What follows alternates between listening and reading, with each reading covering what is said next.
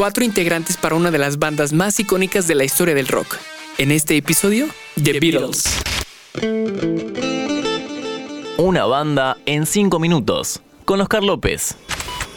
Cuando algo te mueve, eres capaz de hacer todo. Hasta subirte al camión para recorrer toda la ciudad con tu guitarra para llegar con el chico que sabe más acordes que tú.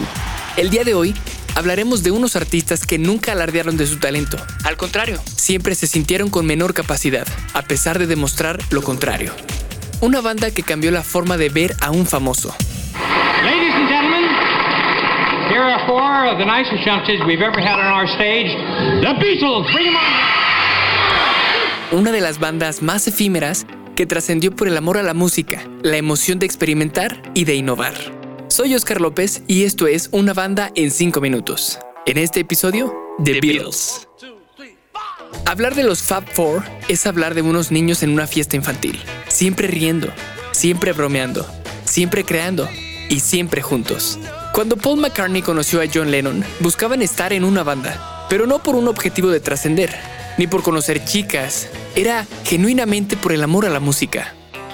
Y de esa manera fue que coincidieron con George Harrison, el más pequeño de los cuatro, pero el más creativo. Ya siendo tres se veía algo sólido, solo les hacía falta un baterista. Ringo Starr fue el que más se hizo del rogar. Pero al final, y con mucho entusiasmo, la gente agradecería que finalmente The Beatles fuera una realidad.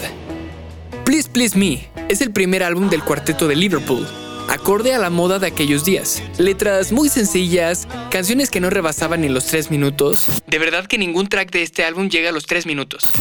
Con una combinación entre baladas y rock and roll muy estudiantil. Su segundo disco, del mismo estilo que el primero, se caracterizó por remarcar la mayoría de las canciones a doble voz, Paul y John. Y claro, armonizándose uno al otro. All My Loving fue el hit del momento, dándoles un protagonismo en las radiodifusoras. El problema no es que seas tan amado por todo el mundo. El problema es que ninguno de los integrantes estaba listo para el impacto que tuvieron en todo el mundo. Gracias al interés de generar más fama por parte de la disquera, The Beatles hace su primera película. Aquí haré una pausa amigos porque es importante que se diga que ser un excelente músico no te hace buen actor. Si Elvis, aún siendo el rey, era malito para actuar, lo mismo pasaba con nuestros amados británicos. Ahora sí, regreso. Seguido de A Hard Day's Night, le siguió Beatles for Sale, con un marcado estilo hacia el folk. Y después Help y Robert Soul. Ya hay una gran madurez musical en estos dos discos. Y ya podemos empezar a hablar de drogas fuertes, pues en gran parte los mismos integrantes han admitido que estas sustancias ayudaron en el descubrimiento de un totalmente diferente estilo musical, en el cual se ve reflejado años después en un Sgt. Pepper Lonely Hearts Club Band. Al igual que el rock iba evolucionando, The Beatles lo hicieron. El problema es que la banda dio un salto agigantado. Llega el Magical Mystery Tour y luego el álbum blanco, o el homónimo. En este punto, todos componían, todos tenían el mismo peso entre todos. Y es en este mismo punto donde debemos de meter el conflicto más grande de la banda. Yoko Ono. Pero como me cae mal, no hablaremos mucho de ella. Lo que sigue. La psicodelia inunda a Estados Unidos, y con esto, el mundo entero.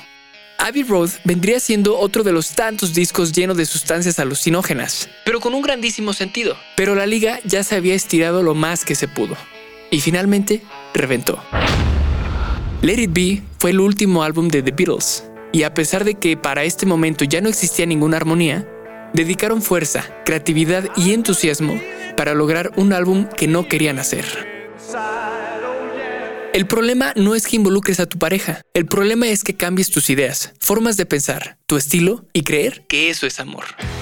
Lo que ocasionó la ruptura del cuarteto de Liverpool fue fatal para todo el mundo, pues como lo dijo John Lennon, somos más famosos que Cristo. Y a pesar de que esta frase se malinterpretó, lo cierto es que fue un impacto masivo tan poderoso como irremediable. La discografía de The Beatles se extiende a más de 12 discos hechos en menos de 9 años. La creatividad de los ingleses era ilimitada y hubiera sido muy interesante una vida con los Beatles envejeciendo juntos. ¿Querés auspiciar en Interés General Podcast? Escribinos a contacto arroba interésgeneral.com.ar.